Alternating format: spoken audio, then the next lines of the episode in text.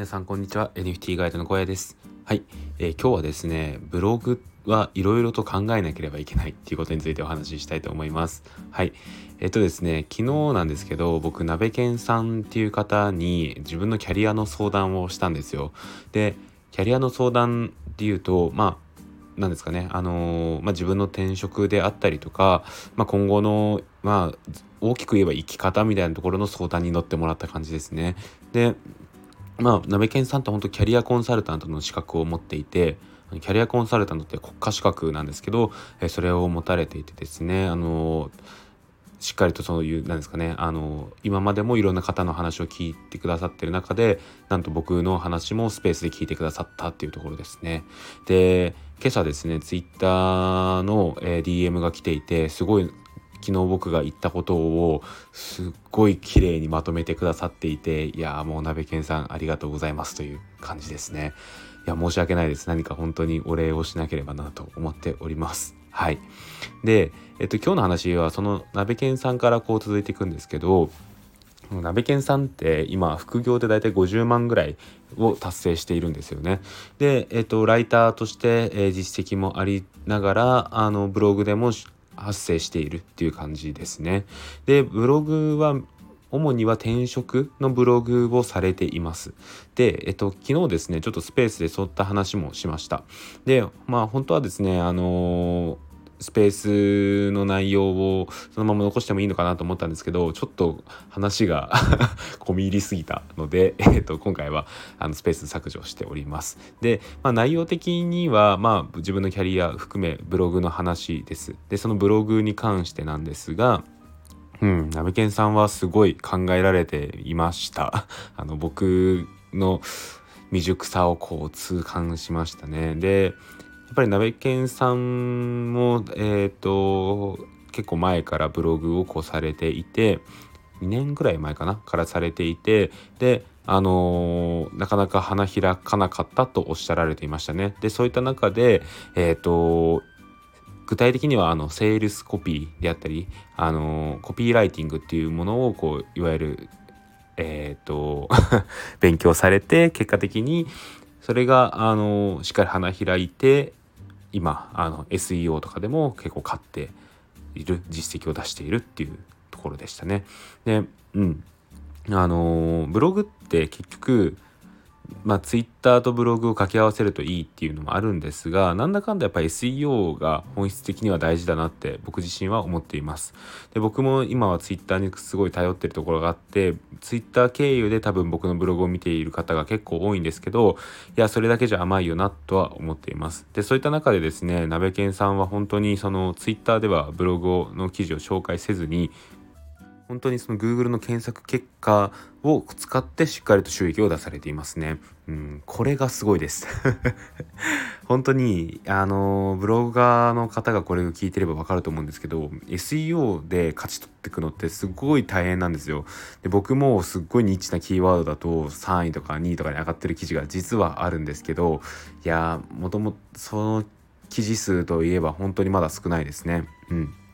で話していて思ったのはやっぱりリライトをしっかりとしないといけないなと思いました。でリライトっていうのはあの記事の修正なんですけどやっぱり一度出した記事をそのままずっと使えるわけもなくしっかりとですねあのー、その記事の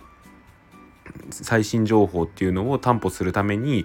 えーと結構修正っていうのが必要になってくるかなと思いました。で、そういったことをですね、あの、やっていく上で、さらに、えっ、ー、と、コピーライティングですね、もう僕はちゃんと学ばないといけないなと思いました。いや、もう本当に あの、鍋健さんのブログ記事は匠の技ですね いや、これできないできるのかなってちょっと思っちゃいました。で、僕もちょやっぱりね、そういったことをやっていきたいとは思うんですが、うん、あのー、やっぱりブログのジャンルが違っているので、えーと、そういったことも含めて、僕は僕なりの戦い方っていうのを考えないといけないなと思いました。うん。で、やっぱりブログってそれぞれの強さがあるんですよ。あの、なんですかね。えっ、ー、と、この記事が強い。えー、僕だったらこの記事が強いとかなめけんさんだったらその記事が強いとかまあ多分そういういろんななんですかねこの記事がキラーページになってるみたいなのがあるんですけどそういうのをしっかりとあのー、うまく使っていかないといけないなと思いました。うん、で僕はですねちょっと今うんどっちかっていうと結構収益化ができる記事を作りすぎているのであの集客の記事も作っていきたいなと思います。でこの集客の記事からえっと何ですかねあの集客から収 収益につながる記事っていうのを作っていきたいですね。はい。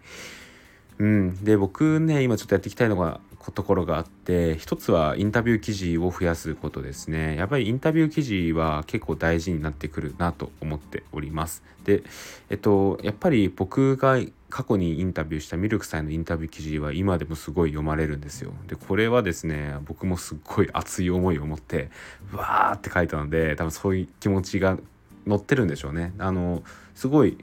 あのありがたいことに読んでいて楽しくなりましたとか読んで買いましたっていう方もいらっしゃっていやーこれは僕はブロガー冥利に尽きるなと思っております。なのでこのブログインタビュー記事はこれからもちょっと増やしていきたいなと思っております。はい。